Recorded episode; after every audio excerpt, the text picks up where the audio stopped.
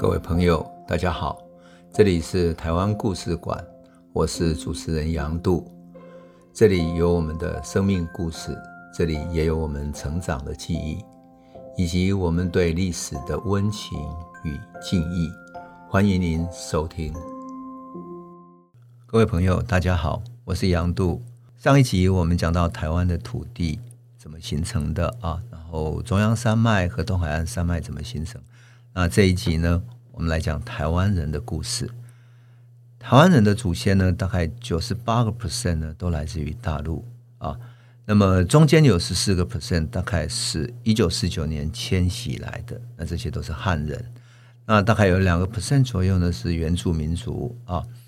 那大体上这样呢，主要的九十八个 percent 其实是算移民哈。即使是原住民族，其实就历史来讲，也是大概从。呃，五六千年前从南岛迁徙过来的南岛语族，所以其实我们都是迁徙的呃流动的族群啊。那么台湾人的祖先呢，特别是汉族最早来台湾的啊，那是什么样的人呢？是渔民，是开垦的农民，还会是海盗的后代？就像我们讲到四百年前严思齐跟郑芝龙来到台湾的时候，对明朝来讲。他们都会称他们是海盗，可是事实上他们是海商，他们是在东南亚经商的海商。台湾人很善于到全世界去做生意。一九七零年代的时候，我们都记得台湾的那些中小企业主拿着一卡皮箱，然后就到了欧洲，甚至于到中南美洲、到非洲、到中亚的产油国等等。到处去做生意，只要能够接到单子，他们哪里都敢去。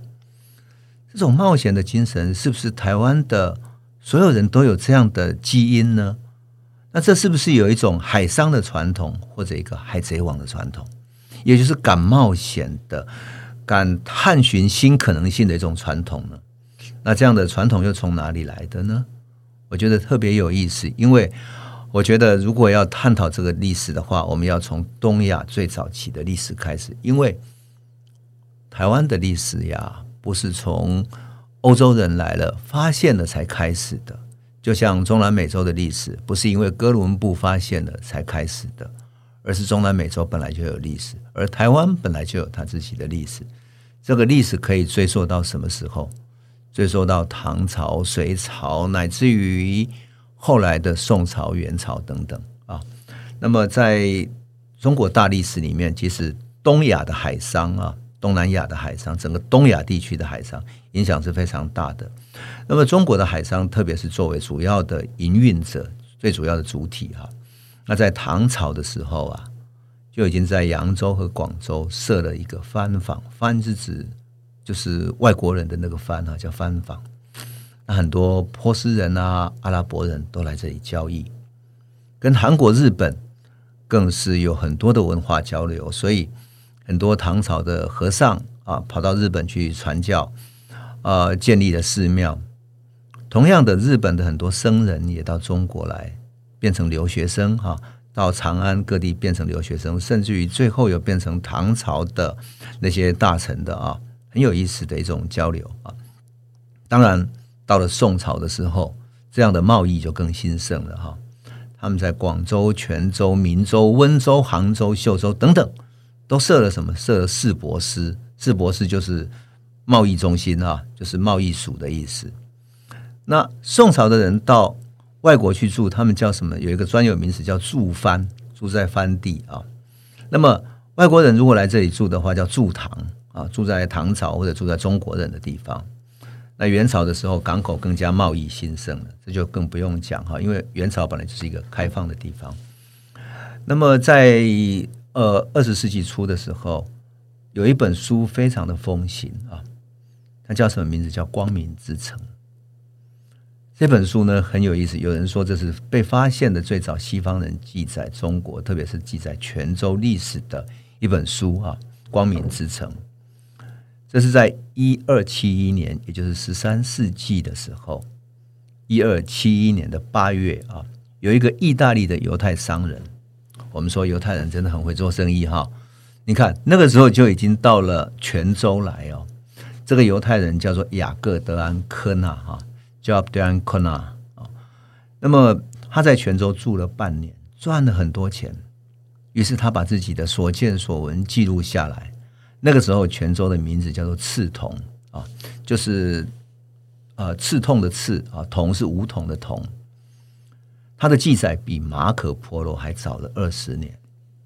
最有意思的是，他记载里面是这样写的哈，他说这个城市非常开放和自由，外国人实在太多了。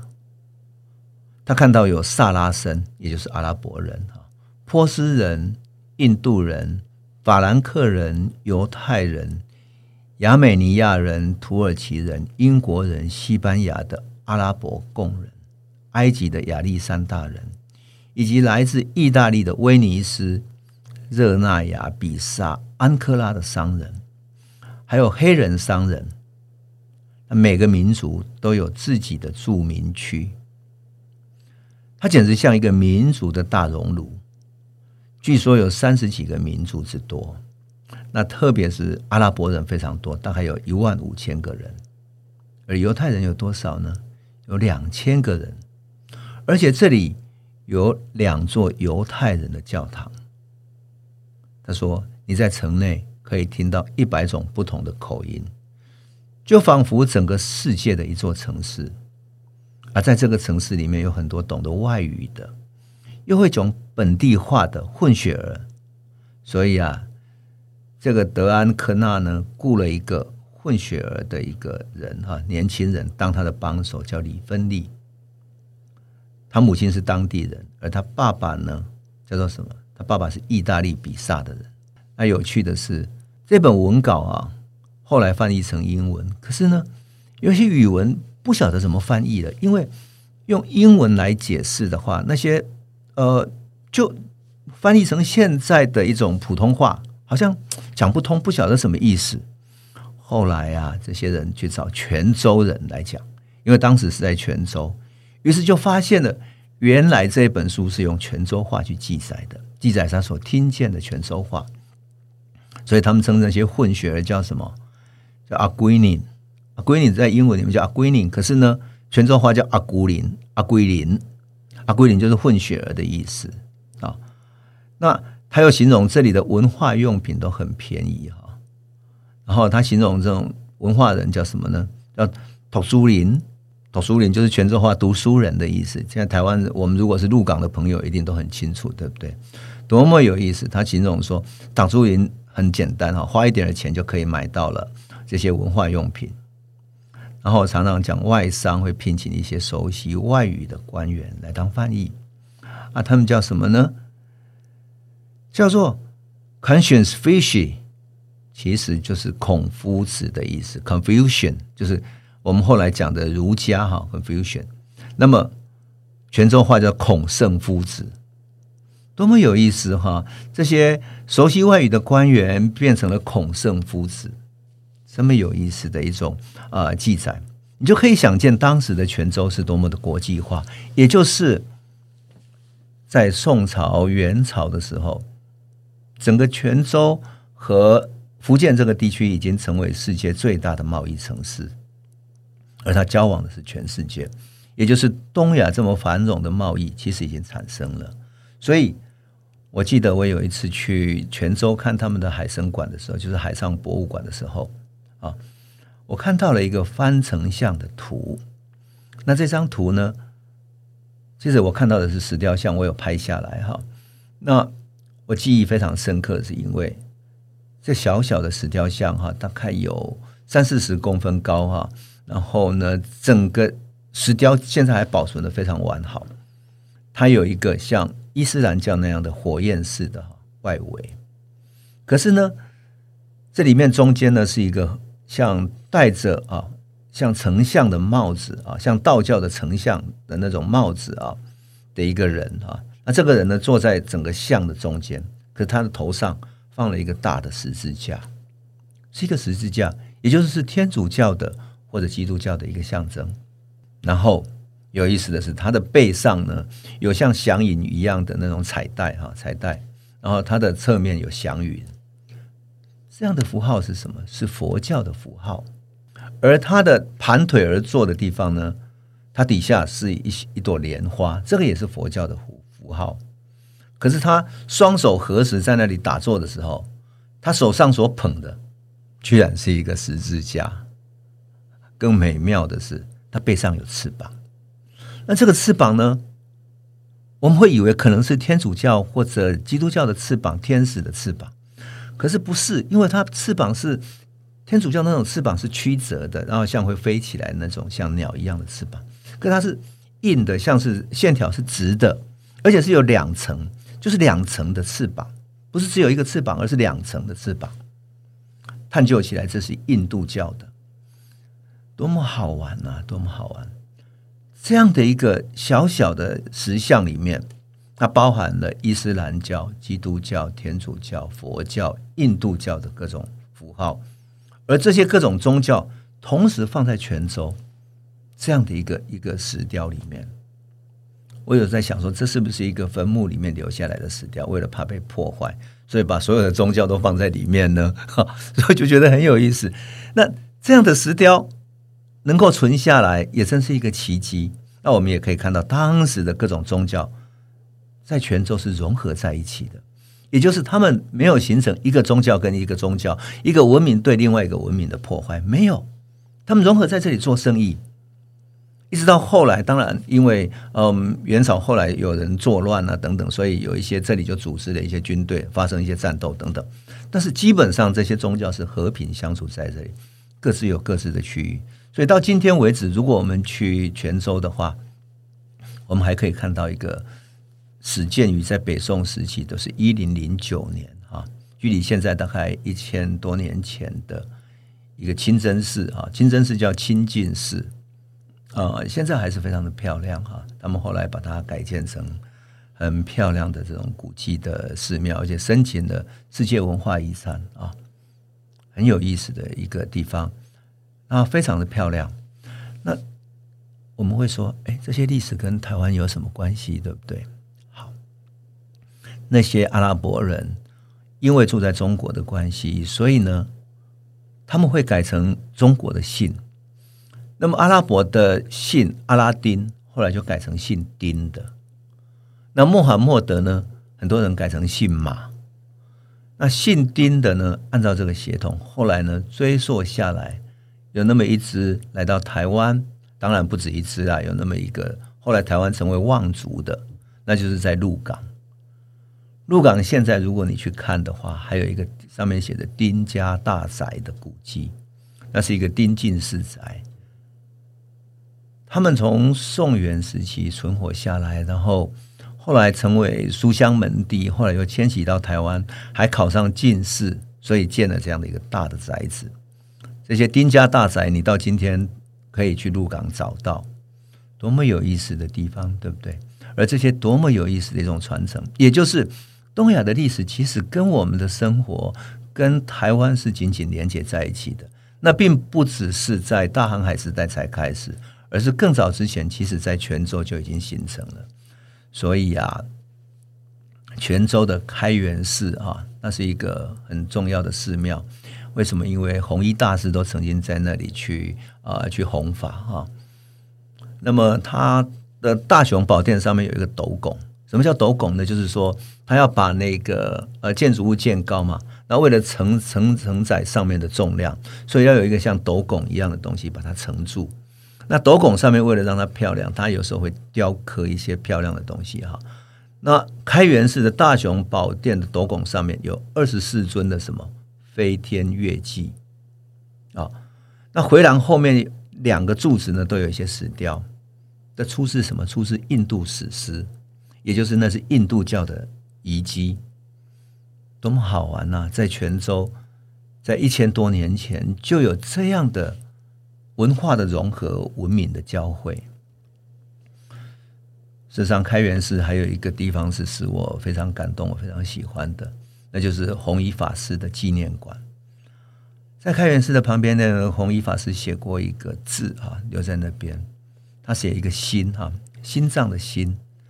那个心呢，我们都知道心的后面是两个点，对不对？可是弘一法师的这个心呢，有一个点啊，前面的一个点是写在那个心的下面，而另外一个写在那画的上面，所以你看起来好像它在象征着什么呢？是我们的心必须成为两边的平衡，或者是我们的心会忐忑不安，上上下下呢？这真是一种非常有意思的一个留存哈。所以泉州所留下来的这些，嗯。当年的东亚文明的交汇的痕迹都还在。那么后来呢？当然元朝时期啊，就有更多的贸易发生哈。所以，呃，在一二八一年的时候，我们现在的澎湖哈，正式纳入了版图，设立了巡检司啊，它隶属于同安县，成为中国的一个一个小小的分支哈。那么在一三三零年，就是四世纪的时候，哈，元朝有一个学者，有个商人叫汪大渊，他写过一本《岛屿之略》。《岛屿志略》里面写的东西太好玩了，因为那个时候的商人从泉州出发之后，会先到澎湖，然后在澎湖补给，啊，补给完之后补了淡水之后再往前开，开到哪里呢？想象不到他所记载的，竟然是台湾，而且是嘉义。他记载是这样子啊，他说其至山极高峻，就是那个到达的地方啊，它的山非常的高峻哈，从澎湖望过去很近。然后汪大渊去登到那个山上，到山上去，鱼登此山哈，可以在山上看到海潮的嚣张。夜半的时候，他可以看到山谷里面的太阳上升出来，红光烛天，就是红色的光亮照满了天空。山顶为之巨明，整个山顶就这样整个明亮起来。这样的描写很像什么？是不是很像我们想象的，或者我们所曾看见的阿里山的日出呢？是的，这个就是在元朝时期汪大渊所看见的阿里山的日出。因此，当我们讲台湾历史的时候，很难忽略掉澎湖，因为澎湖是连接着台湾。和泉州和漳州之间最重要的一个地方，而连接过来的澎湖过来最近的是嘉义。天气晴朗的时候，嘉义确实都还可以看到阿里山的踪影。那么嘉义呢？那里有一个地名叫王港的这个地方，后来成为了海盗最爱的地。有人说王港就在布袋，有人说在北港。为什么会这样子？因为台湾的海岸边哈。那些沙洲因为河流的关系，所以沙洲会沉积的一些沙子变成海上的一些沙洲哈，而这些沙洲的滩子呢，它会不断在浮动，所以当海盗要进来的时候，因为他们的船比较小，所以赶快躲入这些港口里面进入港湾。那等到明朝的水师要来追的时候，看到这么陌生的地形，就不太敢追了。所以台湾后来就很容易成为了明朝时期那些海盗在躲藏的地方。可是澎湖也好，台湾也好，我们就看见在东亚的整个贸易版图里面，它其实是一个一个的小小的点，而这些点呢，连接着东亚的贸易，也连接着文明，连接的不同文明之间的这种交汇。泉州也好，澎湖也好，元朝也好，我们看见的是东亚文明内在的交汇，而这些交汇的基础，其实就是。当十六、十七世纪欧洲人来的时候，由于有这样的文明，所以欧洲人很容易找到他们的东西，找到他们需要的贸易的对象。因此，当十六世纪葡萄牙人来的时候，他可以找到中国的海商帮他们去集货。我们都知道，一艘克拉克大船可以集好几吨的丝绸、瓷器，他们要运回到欧洲去才会赚钱。那么多的丝绸，那么多的瓷器，谁帮他去买？谁帮他去采购？而一船上八百到一千个人的这些船员啊，大船如果有这么多船员啊，有一些，他们怎么补给呢？所以，其实中国在东南亚的这些海商，成为了他们非常重要的指引，他们牵引的作用。而这些海商就这样开始了和欧洲文明的交汇。可是最有意思的是，为什么这些海商在明朝的历史里面会记录成为海盗？例如说颜思齐、李旦这两个影响台湾历史很深的人，居然都被明朝称为海盗，为什么呢？因为明朝实施海禁。而有意思的是，中国人对海盗的观念跟西方人不同，有什么不同呢？我们下一集再来讲海盗、海商和海贼王的故事。这里是台湾故事馆 Podcast，我们每周一、周五会固定更新新的台湾故事，请随时关注杨度的台湾故事馆粉丝页，按赞并分享。最后，我们工商放松一下，若你对本节目有兴趣，可以购买纸本的《有温度的台湾史》，更方便您阅读。本节目由中华文化永续发展基金会制作。连震东文教基金会赞助。